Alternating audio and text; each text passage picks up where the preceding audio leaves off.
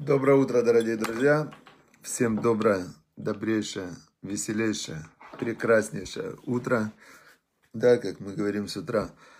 Мудеани лефанеха мелахай Мы говорим с утра, благодарен я перед тобой, царь живой, высущий, сущий, существующий. Шехизар табини шмати бахемла, что вернул ты в меня душу мою. Раба ему натеха, велика вера моя в тебя. Отлично. Значит, э, и так как день начинается, и вообще жизнь человека, она происходит в его мыслях. То есть, в принципе, нет ничего, кроме мыслей, по большому счету, да? То есть человек постоянно обдумывает, обдумывает, что с ним было, что с ним будет, что он сейчас чувствует, что он думает, что он не думает. То есть жизнь человека, она происходит в его мыслях. То Самое главное, что человек должен изучать, это как управлять мыслями. Обычно человек не управляет своими мыслями. Если вы попробуете а, контролировать свое мышление, то вы не сможете. То есть вы не сможете, я не смогу. Я думаю, что есть в мире единицы людей, которые научились контролировать свое мышление и могут им управлять, потому что большинство людей живут в потоке, то есть а, у них запущена программа ассоциативное мышление, и они то, что называется в Торе блуждают, влекомые сердцем и глазами. То есть человек, он такой, блуждает. Ну, а у нас в квартире газ, а у вас? А у нас водопровод, вот. А у нас сегодня кошка родила вчера котят. Кошки выросли немножко, есть немножко, они хотят или хотят там, что это такое. Неважно. И дальше пошло-поехало, то есть мышление человека ассоциативное. Теперь а, так как вокруг больше чего? Больше людей, которые негативщики, которые почему-то так устроено, что зло сильнее. То есть, чтобы была свобода выбора, чтобы выбирать добро, зло сделано более сильным и активным, более сильным и активным. То получается, что человек, который блуждает влекомый сердцем и глазами, он обязательно наблуждает на неприятности. То есть, тут э, как бы это ну, вообще тысяча процентов, да. Даже если он управляет, он все равно наткнется на какие-то неприятности. А если он блуждает, так он верняк попадет в какую-то западню яму. Вот, теперь, значит, единственное, что мы можем сделать в этом очень э, сложном, запутанном мире, э, который называется мир лжи, и который э, Рамхаль, Рамушахам Луцата, он сравнивает с, с ночью, где слепые ходят по берегу реки. Что значит ночь? Почему ночь? Потому что нету света Торы. Почему слепые? Человек, который без Тора, он не знает, что такое добро и зло, он как слепой. Ходят по берегу реки, потому что это опасное место. Вот это та ситуация, в которой мы живем. Теперь, значит, мы с вами первое стараемся, Тора это свет, осветить путь, чтобы выйти из этого мира тьмы в мир света. И узнаем про самый главный инструмент, который создает у каждого человека его индивидуальную персонал реальность, такую персональную, это язык. Язык, как говорить. Книга называется, которую мы изучаем, а, «Сохраняй свою речь». Значит, а, сегодня мы находимся в десятом пункте, который а, называется «Злословие как месть на злословие». Значит, представьте ситуацию. Кто-то дурно о вас обозвался. Отозвался, обозвался, сказал, да, Дамир партнер, вот он желает нам, э, каждому слушателю желает хорошего дня, и я желаю вот сейчас из всех, э, там, сейчас присутствует 120 пока слушателей, да, вот я думаю, что все желают партнеру, Дамиру то же самое. Дамир молодец. Почему? Рука, которая дает, дает цветы, она, скорее всего, обратно получит запах цветов, да, или какую-то благодарность. Человек, который улыбается, скорее всего, он получит в ответ улыбку. Есть э, Шлом Амелок, царь Соломон, когда-то в Мишле, в притчах мы учили, Кымаем по ним ли по ним, как человек смотрит в воду и видит свое отражение в воде, как, как левадам ли левадам. Также сердце человека отражает твое к нему отношение. Но если человек на тебя злословит, то понятное дело, кто он после этого. Он после этого, э, ну, нехороший человек. То есть он производитель зла, конкретный производитель зла. И когда он тебя, например, нападает на тебя, лашонара это нападение, такое же, мы вчера учили, э, это, так, это еще даже сильнее э, обидно, чем, э, чем какая-то, может быть, физическое нападение, да? Потому что слова ранят точно так же, и слова человек потом носит иногда годы в себе, и эти слова могут прям реально убить. И вот, значит, какой-то злоязычник э, сказал на тебя злоязычие. Можно ли ему ответить злоязычием? Вот вопрос. Если мы посмотрим на физическую реальность, то да, человек, которого бьют, он имеет право защищаться и бить в ответ.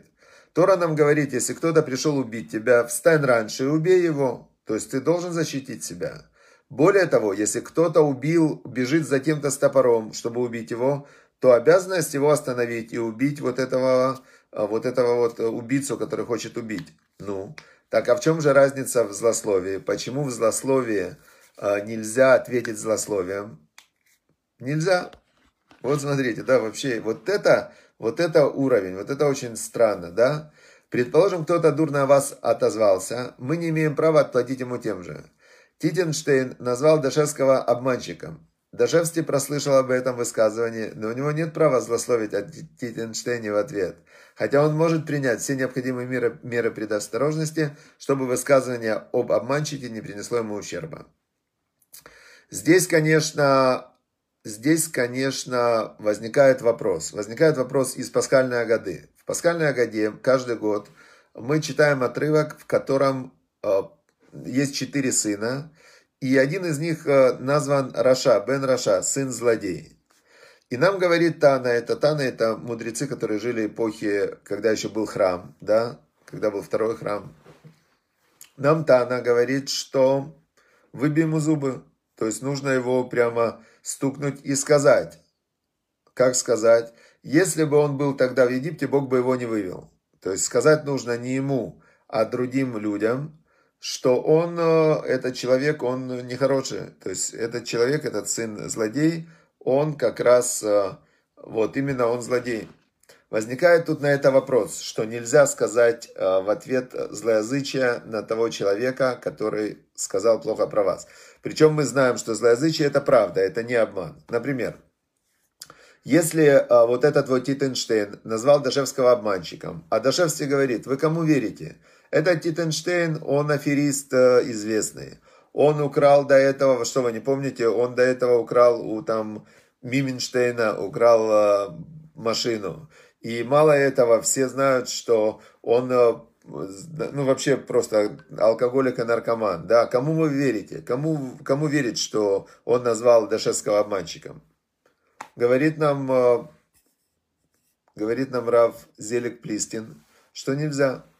Э, он, он, э, на, он говорит от имени Хафицкайма, то есть, понятное дело, есть в его словах что-то, но и мы видим даже, что, возможно, он здесь описывает изначально правильное такое поведение, потому что если мы вспомним вчерашний урок, где мы говорили про царя Давида, что тот, кто говорил на него злословие, Шими Бенгера, и царь Давид не дал его убить, и не дал его, не сказал про него плохо, а он наоборот сказал, разве это он меня позорит? Это Всевышний сейчас меня позорит, и я сейчас этим своим страданием искупаю свои грехи то говорит книга Зоар, что именно этим а, царь Давид искупил полностью свой грех, который у него там на нем был и так далее.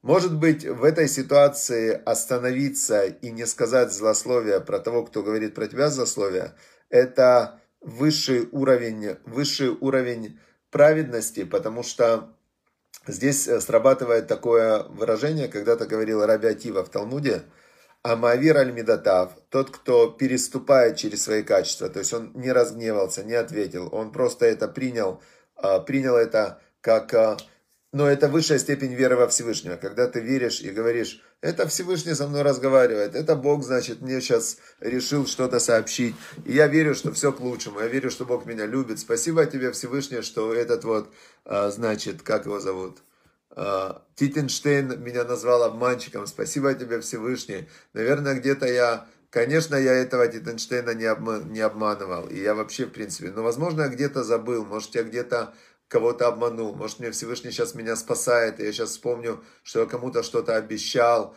и не сделал. Что же мне Всевышний хочет сказать? Спасибо тебе, Всевышний. Может быть, такое поведение, оно действительно человека поднимает на невероятную уровень веры и близости со Всевышним. И в заслугу этой веры возможно, что Всевышний ему сделает чудеса.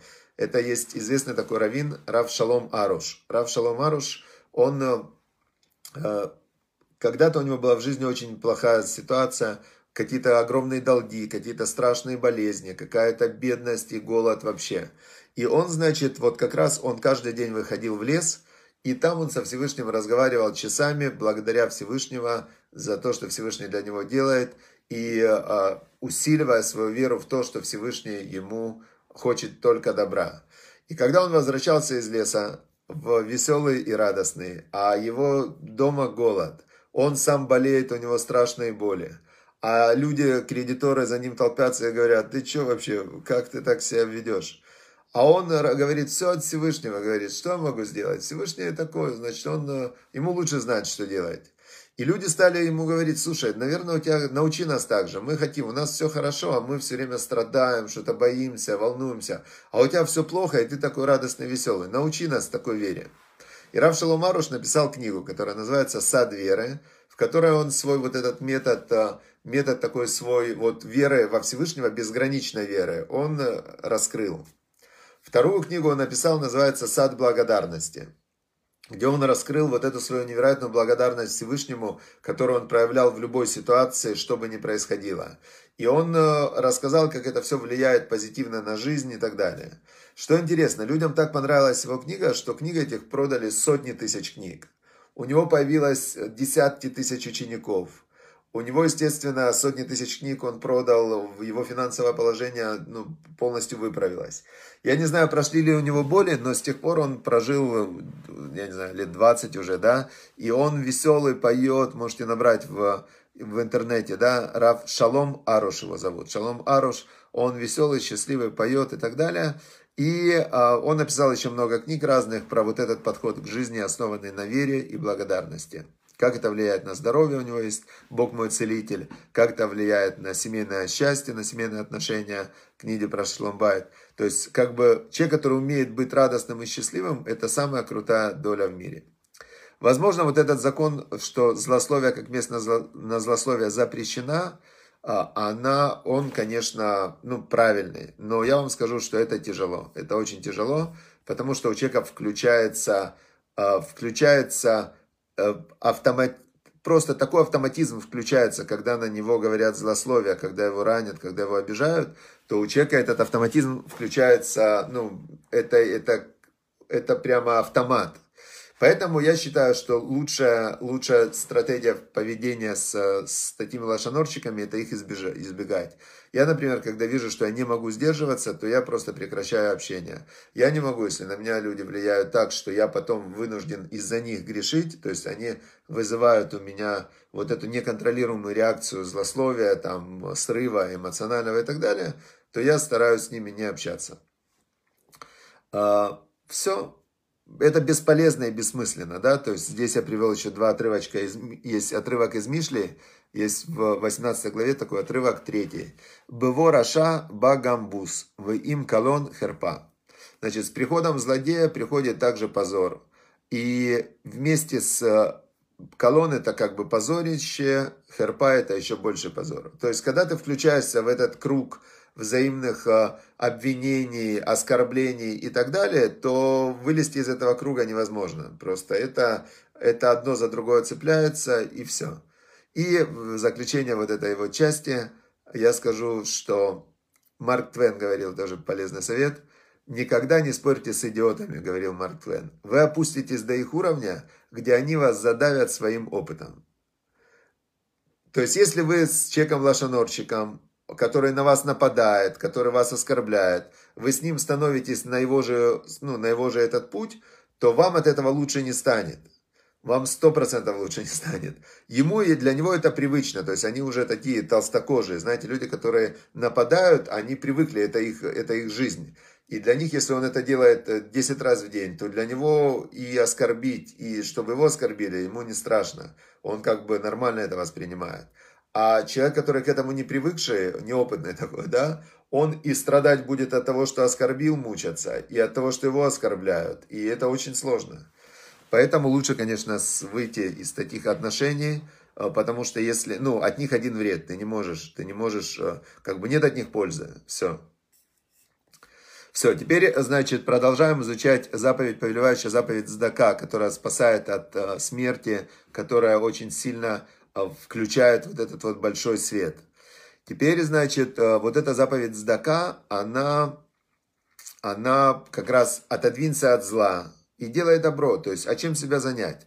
Делай добро, делай добро, делай добро. Теперь говорит нам, здесь как раз я привожу разные-разные взгляды, вот, Дамир спрашивает, как правильно считать от дохода, отнимать расходы на семью. Смотрите, я сейчас вот в нюансы, я не буду, Дамир, не буду выходить. Пожалуйста, набери вот э, Талдот, сайт Талдот и слово Цдака. И там есть десятки-десятки ответов раввинов, которые подробно-подробно объясняют. То есть я так подробно не объясню, я больше говорю про глобальную, про суть вещей, но именно talдот.ru, значит, слово Цдака в поисковике – и там, ну я не знаю, будет статей 20 на тему детальные нюансы Аллахи.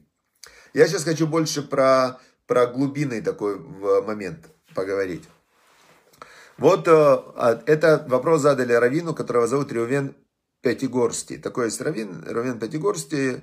И ему задали вопрос, вот почему Бог сделал э, бедных, богатых, почему кому-то Бог дает богатство и неограниченное, то есть бывает, что, ну вот, возьмите, да, тот же Джефф Безос, там, 100 миллиардов долларов, вообще 100 миллиардов, вдумайтесь в цифру, 100 раз по 1000 миллионов, то есть тут тысяча миллионов это миллиард, можете себе представить, это вообще невероятные деньги, зачем ему столько, или Илон Маск, я вчера видел фотографию, стоит Илон Маск, Илон Маск и вот этот вот Ричард Брэнсон, который в космос полетел. Оба стоят, Илон Маск вообще босиком, в какой-то футболочке, вот точно у них футболочки, как у меня, одинаковые. То есть я уже по футболочке, можно сказать, как Илон Маск.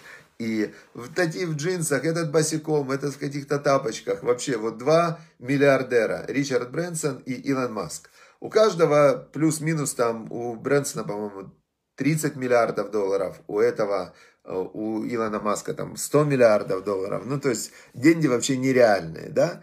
Какой смысл по Торе в богатстве? Почему Бог им дает такое богатство? Говорит вот Раф Ревен Пятигорский, его взгляд на это. Он говорит так. «Э, кто богат, он говорит, в Торе написано это в перте, вот тот, кто доволен своим уделом. А самех бехелко, э, бехелек шело. То есть каждому Бог дает его удел. У каждого человека есть его удел, который от с неба. То есть то, что ты получил, получил. Бог, судья праведный, и Он добрый. Он тебе дал столько, сколько дал. Все. У тебя есть столько, сколько есть. Теперь твое теперь в данный момент, твоя работа, это или быть довольным, или быть недовольным сказать мне не додали и сказать Богу, слушай, ты там на небе несправедливый какой-то, да, что за дела вообще, несправедливость, я невезучий, мне мир несправедливый, и ты этим самым создаешь то, что на Востоке называется карма. То есть ты как бы не понимаешь, что в этот момент ты строишь свой завтрашний день, в котором Бог, ты его обвинил и с ним вступил в конфликт, мир, ты мир запрограммировал, чтобы он плохо к тебе относился, и себя в этом мире сделал жертвой, которая вообще терпила непонятный, да? Теперь, значит, а, но Тора говорит, кто богат, ми Ашир. Ашир по Торе богатый, с Айном пишется, да? Ашир звучит. И а, Ашир это счастливый, с, а, с Алифом, да? То есть это звучит одинаково практически. И пишется почти одинаково. То есть это почти одно и то же слово. Богатый и счастливый. Но именно какой богатый имеется в виду? Довольный. Богатый довольный. Потому что если ты недовольный, если тебе не хватает, так ты бедный. Теперь дальше. Всевышний дал каждому то, что ему нужно получить. Э, значит, но что зависит от нас? Быть или не быть хорошими людьми. Все остальное это испытание. И бедность испытания, и богатство испытания. Мудрецы учат, что достаток дается человеку для того, чтобы поддерживать бедных, чтобы помогать. Творец и сам способен помочь неимущим, но он хочет, чтобы эту заповедь выполняли люди, чтобы люди помогали другим и тем самым поднимались в духовном уровне. А, другой функции у любого сколоченного капитала нет. Значит, а, понятно, что все надо делать с умом. Простая раздача денег может привести к трагедиям, а не к помощи. А, значит, разумное распоряжение капиталом должно иметь цель. А, значит, цель какая? Помогать, улучшать мир и так далее. В Экклезиасте он приводит отрывок из Экклезиаста и написано. Сытость богатого не дает ему спать. Тяжелую болезнь я видел под солнцем. Богатство, хранимое на беду его владельцу. Но тот, кому Всевышний дал богатство, имущество и власть, и он, пользуясь своей долей, радуется своим трудам, получил дар от Всевышнего. Это дар. Теперь, значит, э, здесь как раз есть у меня очень, ну, одна из любимых историй. Это история про Ротшильда, которого спросили, сколько у него денег, и он достал записную книжечку и сказал, вот это мои деньги. Его спросили, ну, у вас же больше. Он сказал, нет, вот эти деньги, которые я раздал как сдаку, это мои, это навсегда со мной, это то, что как раз меня, э, а, а, это то, что я прилепил к своей душе, да, то, что я унесу с собой из этого мира. Все остальное, оно не мое, оно ко мне относится, но, но это все не мое. Причем здесь есть очень интересная такая еще одна история. По-моему, это было в городе Прага, и, по-моему, ее рассказывают про Равина, которого звали... Две, две истории я сейчас расскажу. Про Равина, которого звали... Это был не Моралес Праде, Раби Атива Идер его звали, по-моему. Вот я слышал про него две истории. Первая была история такая. Умирает в Праде один человек, который был э, ростовщик. Он был еврей, который отошел от Торы и который презирал все законы Торы, и в Торе запрещено давать деньги под проценты, он давал под проценты, он не давал цдаку, он никому не помогал, он был просто такой антирелигиозный человек. Но когда он умер, его сыновья, которые были чуть-чуть верующие, чуть-чуть, не сильно, они хотели его похоронить на еврейском кладбище. Тогда раввин города, по-моему, это был Раби Атива Игер, он сказал, вы знаете, ваш отец всю жизнь нарушал законы Торы. Он давал деньги под проценты, но он никогда не помогал бедным. Значит, если вы хотите его похоронить на еврейском кладбище, то вот там за все годы он посчитал, сколько бы примерно было 10%, и он сказал, что если он там был миллионер, то он должен, вы должны заплатить сейчас за место на кладбище еврейском 100 тысяч золотых монет и отдать их, раздать их на цдаку, то есть передать их бедным. Эти сыновья говорят, нет, а с какой радости? Других хоронят евреев, и они не платят, а тут за место на кладбище вы берете 100 тысяч долларов, ну там золотых, это было в Праге лет 150 назад. И они пошли к губернатору города, к мэру, с жалобой, что раввин города, он, э, не, он притесняет, он нечестный, он такое. В общем, они хотели силой заставить раввина похоронить их отца на этом еврейском кладбище. Теперь, значит, э, вызывает мэр города раввина и говорит, что за несправедливость, почему это у вас такая несправедливость. Тогда Раби Акива говорит, уважаемый, говорит мэр, вы, мы живем по своей вере, вы знаете, мы верим, что люди потом встанут, из, будет воскрешение из мертвых. То есть, когда закончит этот мир свой цикл, потом придет Машех и будет воскрешение из мертвых. И, но у нас в истории написано, что встанут все, кроме тех, которые давали деньги под процент. Они не встанут. Те, кто давали рибет, они не встанут. Он говорит, так понятное дело, мы всех хороним на время, они же встанут. А этого мы хороним навсегда, поэтому его место это 100 тысяч золотых монет. А сказал тогда мэр, говорит, ну все по закону, все по закону, прям раз такая вера, раз так написано, что не встанет, значит действительно есть разница, хоронить на время или хоронить, э, хоронить навсегда. И пришлось сыновьям заплатить 10%, э, которые они до этого не платили. И, кстати, если мы сейчас вернемся к вере, то оказывается, это когда, например, убивают по Торе, казнят, то это делают тому, кого казнят, делают ему пользу. Почему? Что искупается его грех. Когда вот этот вот человек, который всю жизнь грешил, и потом он раздал 100 тысяч долларов на, на, для бедных и выполнил заповедь Сдаку, то это, возможно, его перенесло на следующий уровень, в, и он прошел там в рай, куда там проходят души. То есть, скорее всего, это было так. Теперь это была одна история, которую я хотел рассказать. И вторая история, которую я хотел рассказать, тоже про, про богатство и про Прагу. Но выскочила она у меня из головы, это вторая история, поэтому, поэтому я ее не расскажу. Все. И про Равзильбера сегодня я не успею рассказать историю, потому что насчет э, Сдати и вот Дамир, зайдите на сайт, почитайте историю про инженера Софьяна который, который работал в Казани во время войны, и как он, работая инженером на заводе, как он выполнял заповедь Здака. Как раз это была война, он был инженер, и как может, будучи на военном предприятии, как раз вот полностью весь рассказ сегодня, как не обязательно раздавать деньги. Цдака это может быть помощь, еда э, и так далее. То есть это все называется цдака. Когда ты помогаешь нуждающемуся, все это называется цдака. Все, шалом из Пради. Да, в Праде были великие раввины, там мораль из Пради был, такие были очень великие раввины. Все, всем счастливо, хорошего дня. Удачи, успехов.